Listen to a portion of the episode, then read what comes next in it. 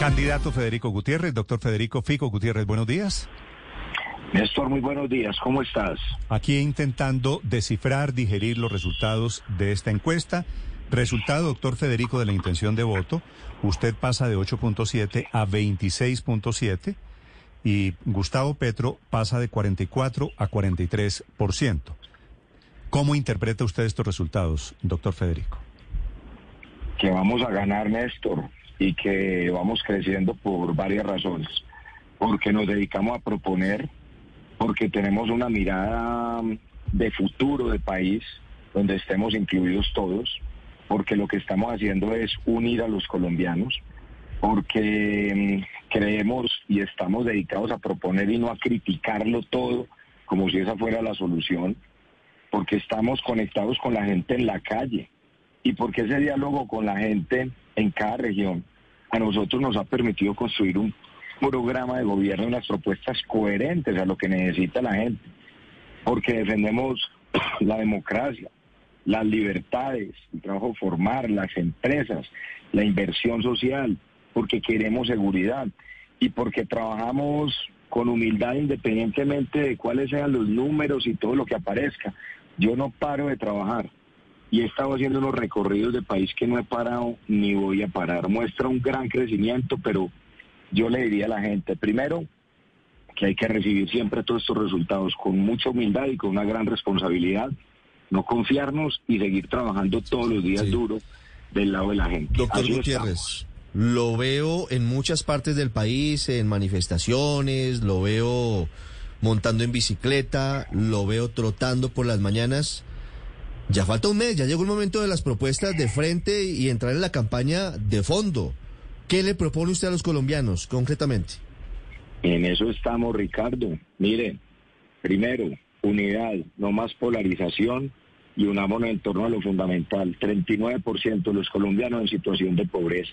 Son casi 20 millones de colombianos. Primero, para las familias colombianas, cero hambre.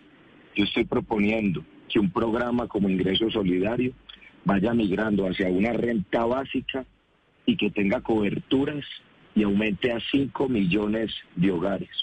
Segundo, coberturas en nuestra niñez de 0 a 5 años y que tengan la seguridad alimentaria, la asistencia psicosocial y que nuestros niños y nuestras niñas tengan competencias para la vida. Educación con calidad para niños y jóvenes, no solo cobertura, sino calidad. Educación superior, pasar de 700 mil a un millón en temas de matrícula cero para jóvenes de estrato 1, 2 y 3 en universidades públicas, complementar programas como el SENA, pasar de 1.3 a 2 millones en las regiones y graduar un millón de jóvenes en media técnica y que tengan formación laboral y que tengan inserción inmediata. Acabar con la pobreza en la vejez. Tenemos 3 millones de viejitos, de abuelitos, los adultos mayores que nunca lograron una pensión y que están en la pobreza absoluta.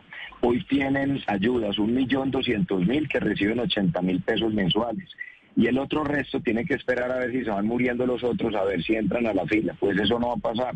De manera progresiva vamos a llegar al final de gobierno a cobertura de los tres millones de adultos mayores que están en condición de pobreza con una mesada de 330 mil pesos al mes que mejore sus condiciones de vida.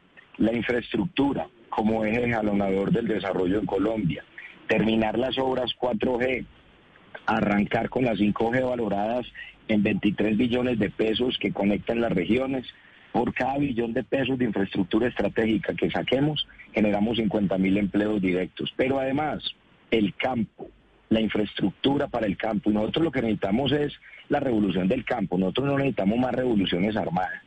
Nosotros vamos a hacer por el campo lo siguiente vías terciarias, que son vías para los campesinos para que puedan sacar sus productos, pasar de un billón de pesos anual de inversión a tres billones anuales, triplicar la inversión, segundo, distritos de riego, tercero, créditos blandos para los campesinos, cuarto, eliminar intermediación, porque los campesinos son los que terminan perdiendo y lo que hacen básicamente es cosechar y hacer un esfuerzo inmenso. Ellos los que tienen que tener las grandes posibilidades. Los insumos agrícolas seremos productores de insumos y fertilizantes.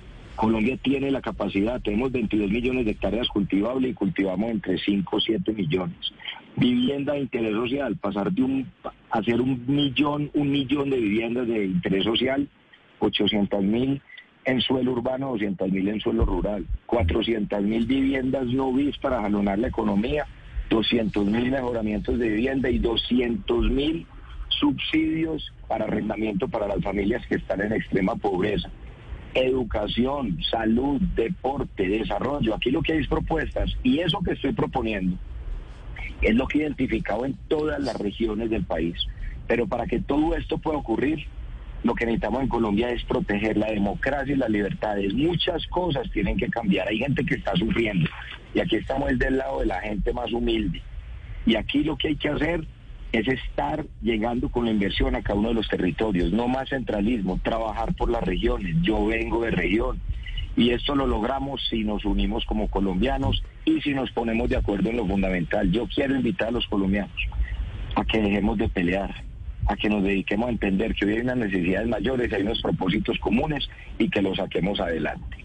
Estamos a un mes exactamente de las elecciones. Es posible que de hoy en un mes a esta hora estemos votando. Son las 8 de la mañana, 25 minutos. Es el candidato Federico Gutiérrez después de la encuesta de esta mañana. Doctor Federico, muchas gracias por estos minutos.